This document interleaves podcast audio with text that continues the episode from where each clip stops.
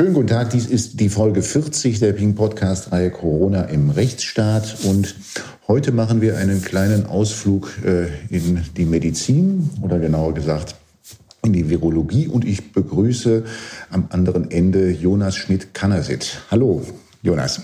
Hallo und, und schönen guten Tag. Wissen dich. Jonas, ich darf dich kurz vorstellen für die, die äh, vielleicht in den letzten äh, Wochen und Monaten die Medien nicht so genau verfolgt haben. Du bist Virologe, äh, Berliner, groß geworden in Berlin-Friedrichshain und, ähm, äh, und, und bist tätig am Bernhard-Nocht-Institut für Tropenmedizin in Hamburg und forschst dort vor allen Dingen für, was ist das, Arboviren? Äh, was kann man sich darunter ja, vorstellen? Das sind die Viren, die durch Arthropoden übertragen werden. Dazu gehört zum Beispiel bei uns in Deutschland, was viele kennen, das FSME-Virus, aber natürlich äh, viel relevanter in den Tropen die Stechmücken übertragenen Viren. Dazu gehört, und das hat, glaube ich, auch schon mal fast jeder gehört, das Dengue-Virus, was eben Millionen von Infektionen jedes Jahr hervorruft.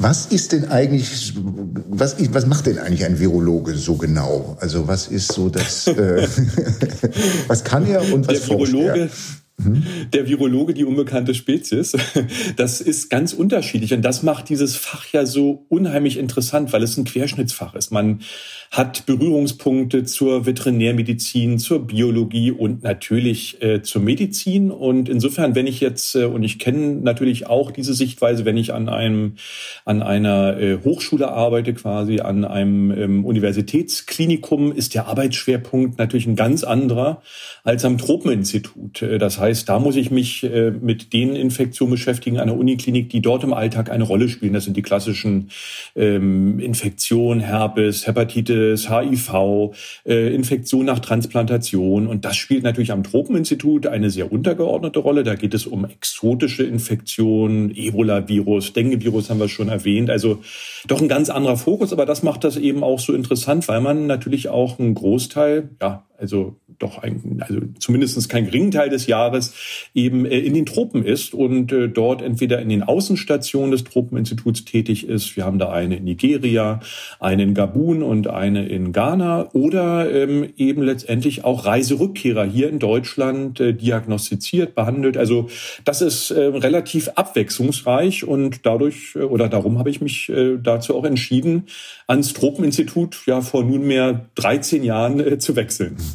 Und geht es da hauptsächlich darum, diese Viren zu erkennen, zu festzustellen, wie sie sich verbreiten, zu behandeln? Also was, ähm, mhm. welche Richtung geht das dann? Alles, ja. Das, äh, das spielt alles eine Rolle. Natürlich unsere ärztliche Aufgabe ist erstmal die Diagnostik. Das heißt, wenn jemand aus den Tropen zurückkommt und erkrankt ist, Fieber, keiner weiß, was hat er, dann ist die Diagnostik entscheidend, weil man es oftmals nicht an den Symptomen festmachen kann, äh, um was es äh, äh, sich hier handelt. Also ist es jetzt Ebola, ist es Marburg oder ist es Dengue? Das kann gerade, wenn man äh, relativ ähm, ähm, akut erkrankt ist, kaum unterschieden werden. Äh, man kann es so ein bisschen quasi zuordnen, wo derjenige war, ob nun natürlich äh, äh, im Ostkongo war oder nur in Kinshasa, ob er in Gabun war. Das macht schon einen Unterschied. Aber letztendlich entscheidend ist die Diagnostik. Äh, und genau damit beschäftigen wir uns. Und neben dieser ärztlichen Tätigkeit in, die, in der Diagnostik kommt natürlich noch die Forschung. Das ist äh, sicherlich bei uns im Tropeninstitut ähm, ja der Hauptteil der Arbeit. Ich würde mal sagen 20, 30 Prozent Diagnostik und dann 70 Prozent Forschung. Und da genau beschäftige ich mich eben mit den Arboviren, wie die sich ausbreiten, wie man aus Ausbrüche vielleicht sogar in der Zukunft vorhersagen könnte. Ähm, also das sind äh, Aspekte, die in der Forschung bei mir eine Rolle spielen. Wie oft kommt es vor, dass es einen neuen Virus gibt, den man noch nicht kennt? Tja, das hat sich in den letzten Jahrzehnten und insbesondere Jahren deutlich beschleunigt. Äh, wir haben da neue Nachweisverfahren. Man muss sich das so vorstellen, wenn man früher eine Probe hatte, äh, von einem Erkrankten und nicht wusste, ja, woran ist der erkrankt, hat man äh, versucht, dieses Virus, also wenn es sich um eine Virusinfektion handelt, anzuzüchten in Zellen und dann eben unter dem Elektronenmikroskop zu schauen und hat dann zumindestens die Virusfamilien zuordnen können. Mittlerweile hat man die Möglichkeit, ähm, diese Probe in ein Gerät äh, mit einem Gerät zu analysieren, wo sämtliche Erbinformationen oder Nukleinsäuren, die in dieser Probe enthalten sind, äh, sequenziert werden. Und das ist ermöglicht äh, eben unheimlich viele neue Viren in kurzer Zeit auch zu beschreiben und zu entdecken. Das heißt, diese Viren an sich sind nicht neu. Diese gibt es natürlich schon Jahrtausende, Zehntausende von Jahren, aber sie werden eben neu beschrieben, neu entdeckt. Und, und was ist jetzt mit dem, wo ordnet sich der SARS-2-Virus da ein? Ist das auch einer, den es schon seit Jahrzehnten gibt? Oder, ähm Ja, natürlich gibt es, ja, es ist, es ist, es ist ja jetzt nicht plötzlich vom Himmel gefallen. Äh, es ist neu in die menschliche Population eingetreten. Aber natürlich gibt es es schon jetzt seit Jahrzehnten sicherlich in Fledermäusen. Ähm, wie es sich dann genau auf den Menschen übertragen hat, da gibt es immer noch äh, quasi Forschungsbedarf, um es mal so vorsichtig zu formulieren. Aber äh, das Virus an sich gibt es natürlich schon wesentlich länger. Aber äh, das zeigt auch nochmal genau das Problem. Was eben auch immer häufiger passiert, ist, dass diese Viren, die eigentlich in Tieren vorkommen, wir sagen sogenannte zoonotische Viren, es immer häufiger schaffen, auf den Menschen überzugehen. Und woran liegt das? Das liegt zum einen daran, dass natürlich in bestimmten Gegenden Menschen sehr eng mit Nutztieren zusammenleben oder eben auch Wildtiere jagen oder Wildtiere mit Nutztieren zusammenkommen. Und je weiter wir eben in eigentlich früher sehr geschützte Bereiche eindringen, also äh, der Urwald, ja, ähm, dort Rodungen vornehmen, Plantagen anlegen, desto wahrscheinlicher wird es, dass diese eigentlich sehr abgeschlossenen Viren auf den Menschen übergehen können. Das ist das Problem, was sich natürlich äh, aufgrund, dass wir immer mehr werden auf der Welt und äh, eben in diese Bereiche eindringen, der Waren- und Reiseverkehr eben so stark zugenommen haben, dieses Problem verstärkt sich. Und ähm, ist der, äh, ist der SARS-2-Virus jetzt das erste Mal erkannt worden oder hat man den schon, kannte man den schon aus Forschungen an Tieren? Verwandte. Verwandte SARS-CoV-2-Viren kannte man schon vorher, also ganz ähnliche ähm, Isolate wurden aus Fledermäusen äh, charakterisiert. Ähm, aber dieses jetzt aktuell zirkulierende ähm, Virus wurde natürlich erst jetzt ähm, mit dem ersten Auftreten in China genau charakterisiert. Aber es ist sehr, sehr eng verwandt mit äh, ja, anderen Coronaviren, die schon zuvor eben auch charakterisiert wurden. Und die auch beim Menschen schon Nein, ähm, äh, das nicht. Genau, nie in hm. Fledermäusen mhm. oder eben in anderen Tieren. Also ja. es gab natürlich jetzt äh, vor der Beschreibung des SARS-CoV-2 ähm, keine ähm, Infektion mit diesem Virus in Menschen.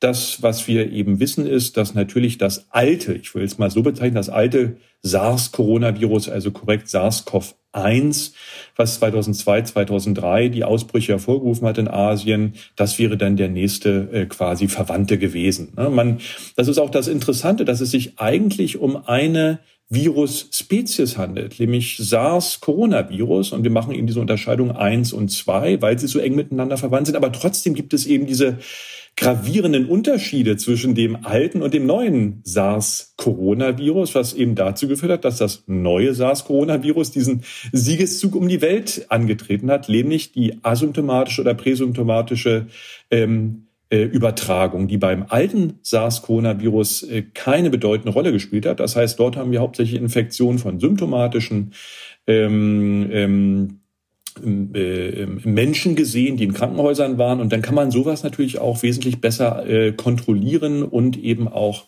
ähm, bekämpfen als äh, eine Übertragung, die still verläuft, unbemerkt und äh, eben sehr effektiv, so wie das beim neuen SARS-Coronavirus der Fall ist. Wenn du mal so die letzten, na wie viel sind es jetzt, acht, neun Monate Revue passieren lässt, ähm, was waren für dich so überraschende Entwicklungen jetzt in den, im fortschreitenden Erkenntnis, äh, was dieses neue Virus angeht? Also zum einen, ähm, für mich sind es schon zehn Monate. Ich war ja in Thailand, als es äh, quasi dort auch das erste Mal diagnostiziert wurde. In Thailand ist ja das erste Land, was die Infektion außerhalb Chinas äh, festgestellt hat. Das war auch ein Meilenstein für dieses Land, einfach weil es zeigt, dass das Gesundheitssystem dort äh, gut funktioniert hat in dieser Hinsicht. Also Ähm, und damals habe ich gesagt, wow, das ist ja hier eine sehr, sehr gute Leistung, auch, auch, auch für die Struktur des Gesundheitssystems und für die Labore. Dann sind wir zurück nach Deutschland gekommen, das war dann Ende Januar und äh, dann war das ja immer noch so gut. Das ist in China, ein paar anderen asiatischen Ländern. Dann gab es quasi das sogenannte Webasto-Cluster, das war in München äh, der Ausbruch, der dann aber auch gut kontrolliert wurde äh, bei uns in Deutschland, basierend natürlich auch auf den schnell verfügbaren Testen äh, und den Sequenzinformationen, die durch äh, die Kollegen in China auch zur Verfügung gestellt wurden. Ja, und dann gab es äh, irgendwann natürlich den Bruch, dass es die massiven Ausbrüche in Italien gegeben hat äh, und dann eben auch bei uns. Und ähm, ja, dann hat sich die Lage eben dramatisch geändert. Äh, wir hatten es dann eben mit einer Pandemie zu tun. Das hat die WHO dann eben auch nochmal so bestätigt. Ja, und seitdem ist eben sehr, sehr viel passiert. Und was mich natürlich auch so ein bisschen immer umtreibt, ist, dass wir eigentlich sehr viel Erfahrung haben müssten aus anderen Ausbrüchen, gerade die Kollegen, die in den Ebola-Ausbrüchen waren, in den Zika-Virus-Ausbrüchen, in den Dengue-Virus-Ausbrüchen.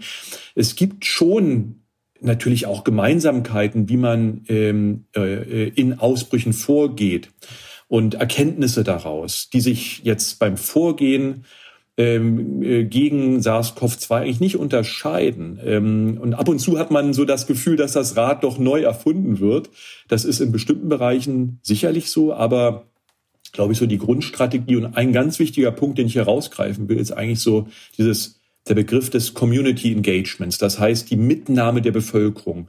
Das ist eine Grunderkenntnis, die, die wir aus Ebola kennen, aus Zika, aus Dengue, äh, wo wir gute Impfstoffe haben, ja, aber wenn es uns nicht gelingt, die Bevölkerung bei den Maßnahmen mitzunehmen, dann nutzt uns der beste Impfstoff nicht, die beste Therapie nicht, die beste Diagnostik nicht. Das erleben wir in Afrika äh, bei den Ebola-Ausbrüchen oder haben wir es erlebt.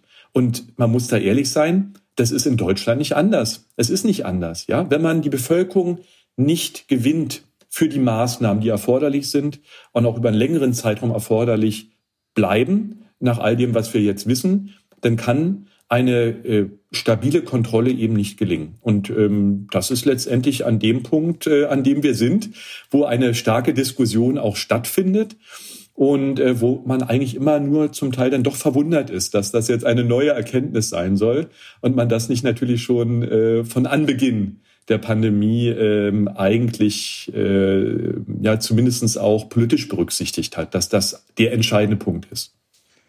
Was weiß man über die Ansteckungswege eigentlich und was weiß man noch nicht so genau? Ja, das weiß man mittlerweile eigentlich relativ gut. Ähm, sicherlich hat sich da etwas verändert im Verlauf der Pandemie. Am Anfang war die Frage der Schmierinfektion, die konnte relativ schnell dann auch beantwortet werden, dass das eben keine große Rolle spielt.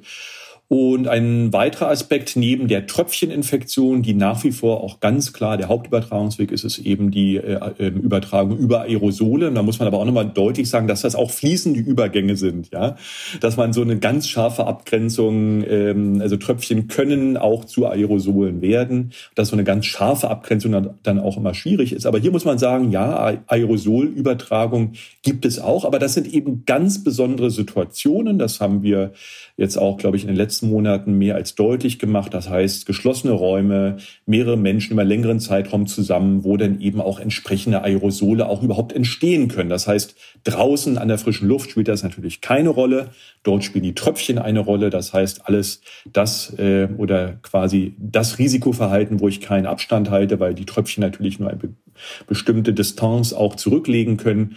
Ähm, also Tröpfchen an erster Stelle, Aerosole an zweiter Stelle, äh, Schmierinfektionen kann man nicht ausschließen, aber eben äh, doch sehr, sehr selten. Also das müssen schon extreme Situationen sein, wo eine Schmierinfektion effektiv auch stattfinden kann. Wie kann man denn sowas nachweisen, dass sich jemand über Schmierinfektionen oder über Aerosole angesteckt hat? Na, zum einen sind das Umgebungsuntersuchungen, ähm, also wie lang ist die Stabilität des Virus auf ähm, Oberflächen.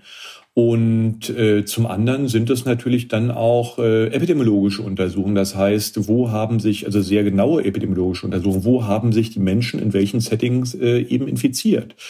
Und äh, dann ist klar, wenn man eben zum Beispiel ähm, sehr, ein, einen sehr einfachen, ähm, eine Mund-Nasen-Bedeckung trägt, dass da der Schutz vor Aerosolen sehr gering ist, äh, dass es also zu Bildung von Aerosolen kommt. Und wenn eben unter diesen Maßnahmen trotzdem Infektionen stattfinden, dann können Aerosole und werden wahrscheinlich Aerosole eine größere Rolle spielen als Tröpfchen. Also das sind zum Teil sehr aufwendige Untersuchungen, äh, die dort angestellt werden müssen. Zum anderen kann man eben auch äh, Rückschlüsse natürlich auf Übertragungswege ziehen, wie sich so eine Infektion in der Bevölkerung ausbreitet, mit welcher Geschwindigkeit. Das sind alles Hinweise, die dann eben zu dieser Einschätzung der WHO geführt haben.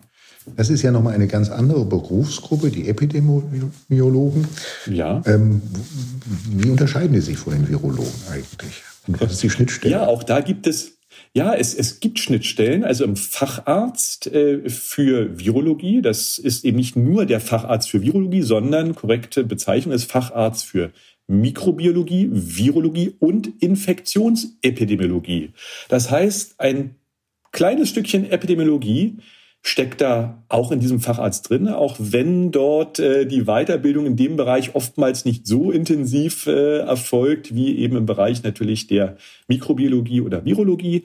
Aber da gibt es diese Brücke. Insofern nochmal, die Virologie ist ein absolutes Querschnittsfach mit vielen, vielen Verbindungen zu anderen Fächern in der Medizin, aber eben auch in der Biologie und der äh, Veterinärmedizin. Das macht eben, finde ich, diese, ja, also dieses spannende Fach einfach aus. Aber dennoch natürlich, äh, ich würde immer äh, einem äh, vollwertigen Epidemiologen natürlich das letztendlich die, die Einschätzung überlassen. Das ist einfach nochmal eine viel, viel ähm, bessere ähm, und intensivere Ausbildung in dem Bereich, gerade wenn man auch Public Health noch dazu hat, also einen öffentlichen Gesundheitsdienst öffentliches Gesundheitswesen. Das ist mal ganz wichtig, weil man dann weg von diesen rein theoretischen Betrachtungen, die auch wichtig sind, von Modellen zum Beispiel, die man berechnen kann. Man muss es aber ja auch in die Realität spiegeln. Und da ist es ganz entscheidend, was sich eben umsetzen lässt, lässt wie Menschen reagieren. Und äh, das sehen wir ja auch. Es gibt eben natürlich theoretische Überlegungen in einer Pandemie, die durchaus natürlich wissenschaftlich korrekt sind. Aber äh, eine ganz andere Situation ist es dann eben, die Sachen auch umzusetzen und das eben auch mit einfließen zu lassen in Entscheidungen. Wir haben ja alle jetzt in den letzten Monaten, wenn wir das die Nachrichtenlage verfolgt haben, unendlich viele Modelle und äh, Graphen und, und Hochrechnungen gesehen. Wie viel daran ist eigentlich also vielleicht etwas plump gefragt, aber wie viel daran ist eigentlich Statistik und Mathematik und wie viel ist daran tatsächlich dann auch äh, Medizin? Naja, zu, zunächst erstmal ist es natürlich äh, äh, Statistik, Mathematik und äh, gerade die Kollegen, die sich auch der Grenzen dieser Modellierung bewusst sind, die formulieren das auch ganz klar so. Also zum Beispiel Dirk Brockmann äh, von der Humboldt-Universität ähm, äh, finde ich da auch immer sehr, sehr reflektiert.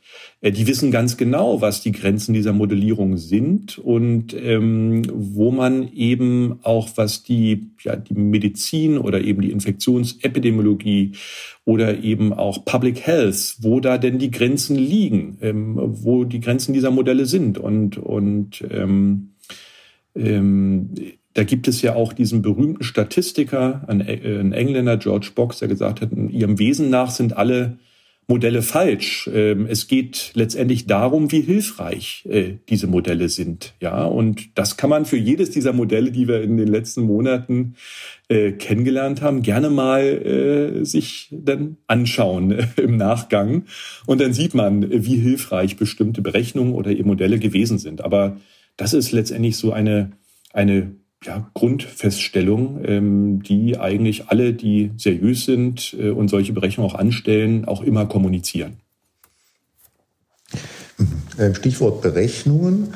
Ähm, jetzt im Augenblick gibt es ja immer jetzt so den, bei den politischen Entscheidungen zwei Zahlen, die da eine Rolle spielen, die jetzt auch im Infektionsschutzgesetz stehen seit letzter Woche, eine 50 und eine 35. Das ist diese Mhm. Inzidenz. Was, was heißt eigentlich Inzidenz auf Klardeutsch? Ja, das ist die Zahl der Neuerkrankungen in einer Population, genau. Und insofern bezieht sich das auf äh, die Anzahl der Neuerkrankungen auf 100.000 äh, Einwohnern in sieben Tagen.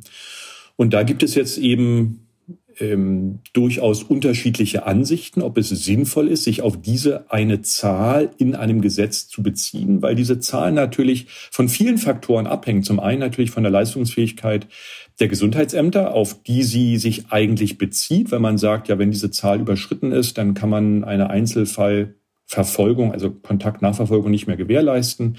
Das wird sicherlich auch schon bei geringeren Inzidenzen der Fall sein. Und auf der anderen Seite, weil natürlich diese Kapazität äh, in den Gesundheitsämtern, die kann man ja nach oben erweitern. Also wenn man jetzt beliebig quasi Leute einstellen kann, könnte die auch 200 sein. Insofern ist die erstmal einfach so festgelegt. Und ähm, auf der anderen Seite spielt das, mal ein ganz, ganz gutes Beispiel zu bringen, natürlich eine Rolle, ob ich einen Ausbruch in der Fleischverarbeitung bei Tönnies habe oder eben in zehn Altersheimen und dieser Grenzwert gerissen wird. Das sind gravierende Unterschiede mit äh, ganz anderen Maßnahmen, die daraus resultieren. Insofern ist es, Sie sehen schon an diesem einen Beispiel, sehr schwierig, das an dieser Einzahl festzumachen, weil natürlich muss ich ganz andere Maßnahmen ergreifen, wenn ich diesen Ausbruch in einer klar definierten, abgeschlossenen, relativ gesunden Population habe, also Fleischverarbeitung, ähm, oder eben in zehn Altersheimen, wo äh, auch die Gefahr für schwere Verläufe viel, viel höher ist. Also daran sieht man schon, an welche Grenzen man stößt, wenn man sich auf diese eine Zahl festlegt. Und genau so haben das auch einige Kollegen äh, letztendlich auch, auch diskutiert und sagen, also man müsste da sicherlich auch andere Berechnungen hinzufügen, um diese eben genannten Probleme besser abbilden zu können. Also ähm, das ist die Diskussion, die geführt wird. Jetzt steht es so äh, im Gesetz und man muss gucken, äh, wie sich das dann auch in der Zukunft umsetzen lässt. Aber wir kommen letztendlich dazu am entscheidenden Punkt. Ist es das richtige Ziel, was jetzt ja auch kommuniziert wird, zu sagen, Maßnahmen, die wir momentan haben, werden so lange beibehalten, bis wir diesen Wert unterschreiten? Ähm, und da ist es genau die Frage, ist es überhaupt noch möglich, dass dieser Wert jemals unterschritten wird? Mit welchen Maßnahmen und ist das dann auch nachhaltig möglich? Das ist genau die Diskussion, die gerade geführt wird. Und ähm, ja, das, ähm, da beteilige ich mich auch sehr gerne dran, natürlich von virologischer Seite, aber man muss ganz klar sagen, das ist eben auch ein, ein, ein, eigentlich eine Frage der, der Epidemiologie, Public Health, öffentliches Gesundheitswesen ähm, und fast weniger der Virologie. Ähm, man muss hier, obwohl wir die Infektionsepidemiologie eben zum Teil auch abbilden, ganz klar sagen, der Schwerpunkt der Virologie in Deutschland ist die Diagnostik. Und ähm, man muss da ganz klar auch sagen, eigentlich hört das an der Labortür auf. Ähm, natürlich äh, ähm, gelingt diese Abgrenzung auch mir nicht immer sehr gut und man begibt sich dann doch zum Teil auch in andere Fächer, aber man muss das immer ganz klar sagen wo hier auch die Grenzen äh, der Virologie in Deutschland, also gerade eben der Fachärzte für Virologie sind. Apropos Diagnostik, ähm, äh, was ja auf jeden Fall dazugehört, sind die verschiedenen Testverfahren, die es dort gibt. Ähm, diese Inzidenz 5035 orientiert sich, äh, korrigiere mich, wenn ich das wenn ich da etwas missverstehe, an den PCI-Tests. Und da, ohne dass ich da, dass mir das jetzt sehr viel sagt, höre ich immer, das sei doch ganz problematisch, das an den PCI-Tests festzumachen. Kannst du mir mal erklären, worum es in dieser ja. Diskussion eigentlich überhaupt geht? Ja, ähm, na, das hängt damit zusammen, dass ich natürlich auch diese Inzidenz über die Anzahl der Teste steuern kann. Je weniger Teste ich mache, ähm, desto höher könnte die Dunkelziffer sein. Ne? Und ähm, das sehen wir jetzt ja gerade zum Beispiel. Die Teststrategie wurde ja kurz nach äh, Beginn der Maßnahmen Anfang November durch das RKI äh, geändert.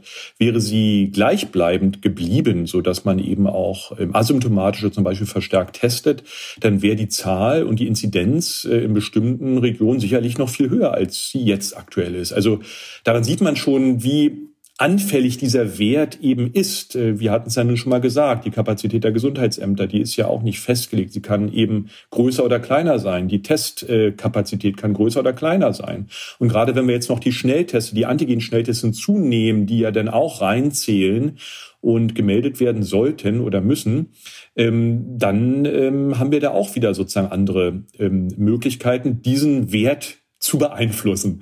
Und insofern, wir kommen wieder zu dem Punkt, ist es äh, schon durchaus problematisch, sich eben nur auf diese eine Zahl zu beziehen. Ähm, aber nochmal zurück, die Teste, also wir haben auf der einen Seite die PCA-Teste, das ist der Goldstandard, ähm, die äh, extrem empfindlich sind und auf der anderen Seite jetzt seit einigen Monaten die Antigen-Schnelltests, die eine, ein hervorragendes zusätzliches Mittel sind, um eben infektiöse Menschen zu identifizieren. Ne? Und das eben schneller als die PCR. Also innerhalb von 15 Minuten kann man ohne Labor überall äh, quasi eine Diagnostik machen.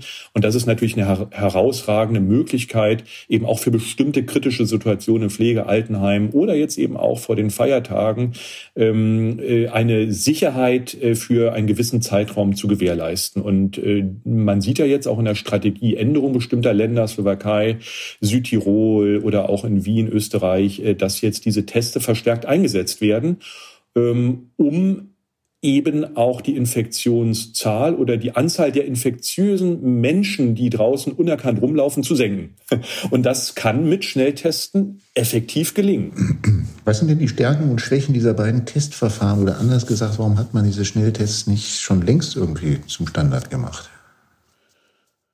Naja, also ähm, beide haben ihre Berechtigung. Also der eine kann den anderen nicht ersetzen. Das ist, äh, also von dieser Vorstellung sollte man ähm, ähm, abkommen. PCR hat ähm, neben dem Vorteil, dass es eben sehr empfindlich ist, den Nachteil aufgrund dieser Empfindlichkeit, dass sie eben auch noch positive Ergebnisse bringt, ähm, oder ergibt, wenn man gar nicht mehr infektiös ist. Ja, und man das eigentlich unterscheiden müsste. Das heißt, wir haben zum Teil Leute in Isolierung oder in Isolation, die eigentlich niemand mehr anstecken können und die man eigentlich aus dieser Isolation entlassen könnte. Und das würde natürlich auch unheimlich Belastung aus der Bevölkerung nehmen. Ne? Das heißt, man muss bei der PC eigentlich einen Grenzwert definieren. Ähm, den, der ist eigentlich auch gut definiert.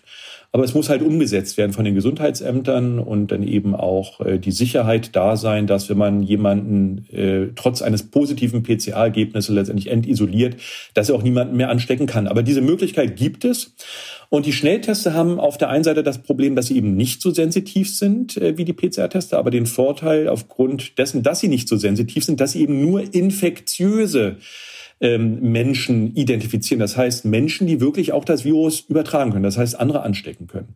Das sind so im Groben die Unterschiede. Und wenn man das jetzt mal auf den Infektionsverlauf herunterbricht, haben wir am Anfang der Infektion, wenn man sich infiziert, den Vorteil bei den PCA-Testen, weil sie sehr empfindlich sind, ja, und dann letztendlich dieses Zeitfenster, wo jemand niemand infizieren kann, ist nach einem negativen PCR-Test länger als nach einem negativen Antigen-Schnelltest. Das ist die sogenannte Free Time oder freie Zeit.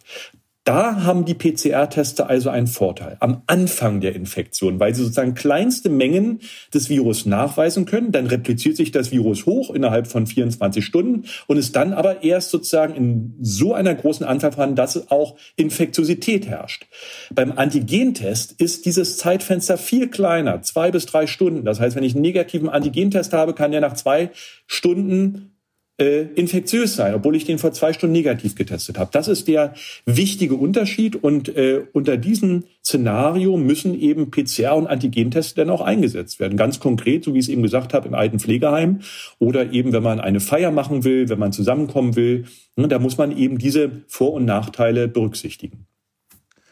Da habe ich jetzt etwas gelernt. Das habe ich tatsächlich bislang nicht so, nicht so auf den Punkt verstanden. Also infektiös heißt ansteckend und nicht angesteckt. Ja, ja? richtig. Alles klar. Okay, richtig. Okay. Es gibt genau in, mhm. ähm, in, infektiös und infiziert. Ja, und ähm, das ist ein entscheidender Unterschied, weil eben natürlich nur infektiöse Menschen ja auch andere anstecken können. Es kann aber eben noch Gerade wenn man jetzt zum Beispiel vor zwei Wochen äh, eben erkrankt war, die Symptome sind weg, kann es durchaus sein, dass man noch in der PCA positiv ist. Man ist quasi noch infiziert, aber kann niemanden mehr anstecken. Man ist nicht infektiös. Und dieser Unterschied ist aber ganz entscheidend, weil man äh, dann die Leute eben natürlich auch äh, nicht mehr so lange äh, in Isolation halten muss. Nochmal kurz zurück zu der 50 und der 35. Da ist ja immer das erklärte Ziel seit April eigentlich schon die voll, möglichst vollständige Kontaktnachverfolgung. Ich habe noch nie verstanden, wie das funktionieren soll, wenn es doch eine Dunkelziffer gibt. Ja, ähm, das ist berechtigt. Äh, man kann natürlich mit einer sehr, sehr intensiven Testung ähm, auch eben asymptomatischer durchaus diese Dunkelziffer drücken, aber im Grunde stimmt das. Genau, eine Eins, äh, also es ist Ja, das bezieht sich natürlich auf die bekannten Fälle, ne? richtig so. Und da hat man gesagt, also im Sommer war es lange Zeit möglich, bei sehr, sehr geringen äh, äh, diagnostizierten Fällen, ähm, Infektionen ähm, 100, 200, 300 jeden Fall nachzuvollziehen. Natürlich gab es trotzdem eine Dunkelziffer, wo eben natürlich, weil sie nicht bekannt sind, keine äh, äh, ähm, Nachverfolgung möglich ist. Aber wenn die Gesundheitsämter überlastet sind, gelingt auch gar nicht mehr sozusagen die Nachverfolgung jeder positiv getesteten Person. Und das ist eben ein Problem, was wir nicht erst seit November oder Oktober haben, sondern in einzelnen Regionen eben doch schon viel, viel früher. Und die Frage, wo jetzt die Experten eben auch durchaus unterschiedlicher Meinung sind, das haben wir haben da kurz auch angesprochen, ist, kann es jemals gelingen, an diesem Punkt zurückzukehren, dass man jede einzelne Infektion nachverfolgen kann, fragen kann, wo haben sie sich infiziert, äh, ähm, oder ist das eben nicht mehr realistisch und man muss die wenigen Ressourcen, die begrenzten Ressourcen, die man auch in Deutschland hat, äh, eben dafür einsetzen, besonders gefährdete Gruppen in alten Pflegeheimen, äh, dort eben Cluster zu verhindern oder eben Cluster aufzudecken. Das ist, glaube ich, so die äh, auch eine der Grundfragen, äh, wo es eben durchaus unterschiedliche Ansichten gibt.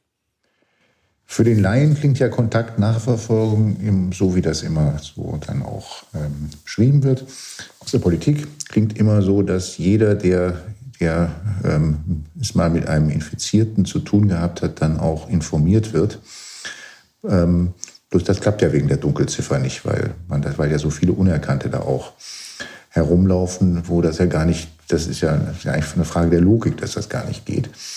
Ähm, wie, wie, was weiß man eigentlich über diese Dunkelziffer? Was weiß man eigentlich darüber, wie viele Menschen es gibt, die das eigentlich, wenn sie nicht mal irgendwann zufällig in, in so eine Reihenuntersuchung geraten, dann eigentlich gar nicht erfahren, dass sie äh, den Virus hatten. Genau, das sind eben genau diese Daten, die wir alle dringend benötigen, wo man durchaus sagen kann, da muss noch mehr passieren. Äh, zum einen eben natürlich ähm, Antikörperuntersuchung, wo man eben bestimmte Kohorten natürlich in Abständen dann untersucht und dann vergleichen kann, wie viele wurden dann mittels PCA positiv getestet, wie viele sind klinisch auffällig geworden und wie viele wurden nicht getestet, quasi unerkannt äh, und haben diese Infektion durchgemacht. Das sieht man dann an diesen ähm, sogenannten Seroprävalenzstudien und kann darauf eben auf die Dunkelziffer schließen. Und die ist in manchen Ländern eben höher, zehnmal so hoch und in anderen Ländern, wo eben mehr getestet wird, eben, eben weniger hoch, vielleicht vier bis sechsmal so hoch. Also äh, aber es gibt überall natürlich diese Dunkelziffer. Ähm, äh, es gibt äh, eben fast kein Land, wo natürlich jede, jede Infektion,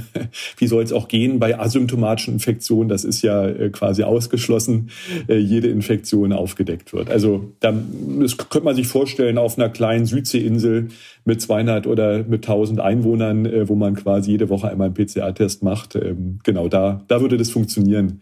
Ähm, und wir haben ja zum Teil eben auch immer diese zum Teil Forderungen, äh, das wie auf so einer kleinen Südseeinsel zu machen. Und da muss man immer doch ein bisschen äh, realistisch sein und sagen, für ein mhm. Land in der Mitte Europas mit offenen Grenzen, die wir auch, glaube ich, äh, nicht äh, schließen wollen in Europa, ist das leider aus Sicht der Pandemie leider eben, kann es nicht unser Weg sein.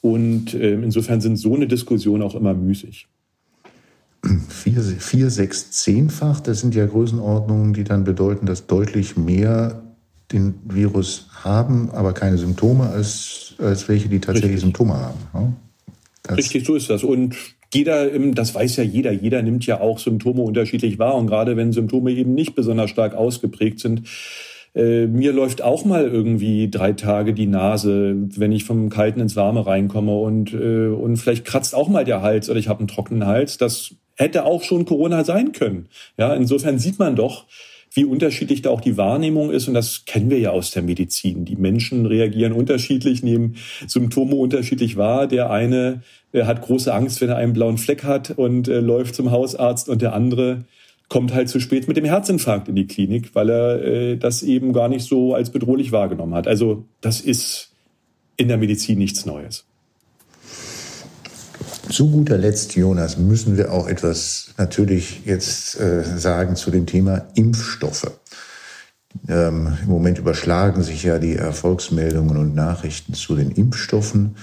Was lässt sich denn aus deiner Sicht tatsächlich gesichert zu, so zu dem, was man so mitbekommt äh, an Berichten Impf, äh, zu den Impfstoffen sagen? Ja, also im, erstmal bin ich selber auch sehr, sehr positiv überrascht gewesen ähm, ähm, äh, aufgrund dieser Pressemeldung, die wir jetzt nun äh, von BioNTech Pfizer ähm, ähm, äh, AstraZeneca war jetzt, äh, glaube ich, gestern die Meldung gewesen und äh, Moderna war auch eine Meldung gewesen. Also ich bin da, was jetzt die mRNA-Impfstoffe betrifft, wir müssen ja da auch nochmal die Unterschiede machen, sehr, sehr positiv überrascht gewesen aufgrund der dort postulierten hohen Wirksamkeit. Ähm, also dass das, also zwei Meldungen, die ich auch, oder sozusagen Informationen, die ich auch für belastbar halte. Einmal, dass mRNA-Impfstoffe prinzipiell wirken und dass Impfstoffe gegen SARS-CoV-2 entwickelt werden können. Also ich glaube, diese Fragen äh, sind beantwortet.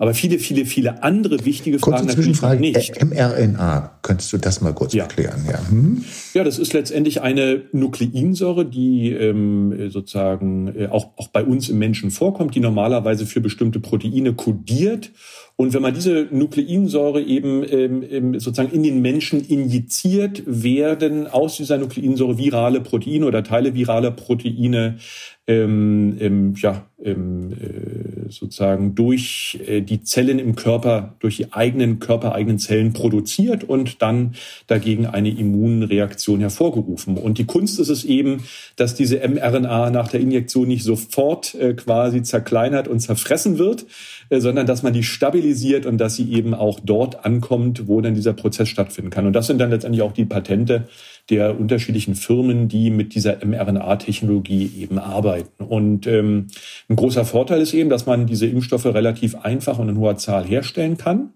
äh, und dass man sie eben auch schnell abändern kann, wenn es Veränderungen gibt beim Virus. Also das sind äh, das sind schon gegenüber den klassischen Impfstoffen, die zum Beispiel einfach das, das Virus genommen haben, so wie es da ist, und es abgetötet haben. Das sind so ganz alte Strategien, wie man Impfstoffe herstellen kann, aber wo wir auch in der vergangenen in den vergangenen Jahrzehnten durchaus effektive Impfstoffe gehabt haben, die so funktioniert haben gegen japanische Enzephalitis zum Beispiel ähm, oder eben auch gegen, gegen die Tollwut ganz früher. Also ähm, das hat funktioniert, aber wie gesagt, also hier der entscheidende Punkt ist, wir haben eine neue Technologie, die funktioniert, ähm, das kann man sagen, und es ist möglich, gegen das neue SARS-Coronavirus Impfstoffe zu entwickeln. Das kann man auch sagen. So, was man nicht sagen kann, wo wir jetzt eben äh, abwarten müssen, ist, wie lange dieser Schutz auch hält, weil bei zwei Impfungen, die eben notwendig sind, bei den bekannten Impfen, äh, Impfstoffen, die jetzt im Gespräch sind und einem Impfschutz, der vielleicht nur ein Jahr hält, tja, das wird dann schon eine Herausforderung, wenn man äh, auf der Basis natürlich dann eine Immunität auf Bevölkerungsebene herstellen will. Und das müssen wir deutlich unterscheiden.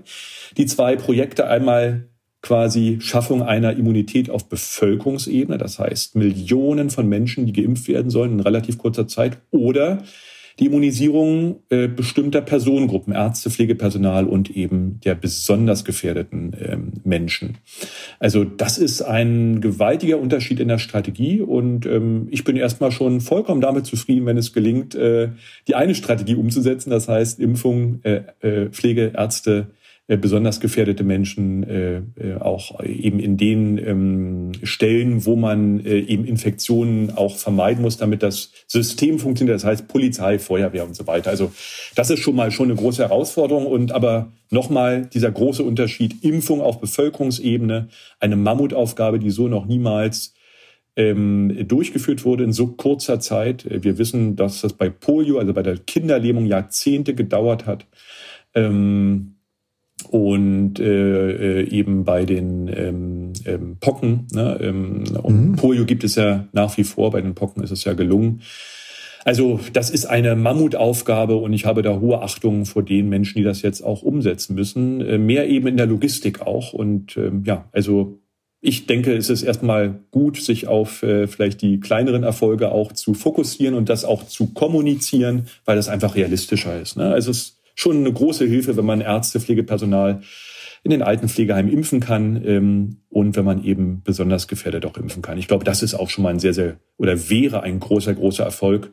Und ob es dann gelingt, eine sogenannte Herdenimmunität auf Bevölkerungsebene zu erreichen, das ist eine ganz, ganz andere Frage.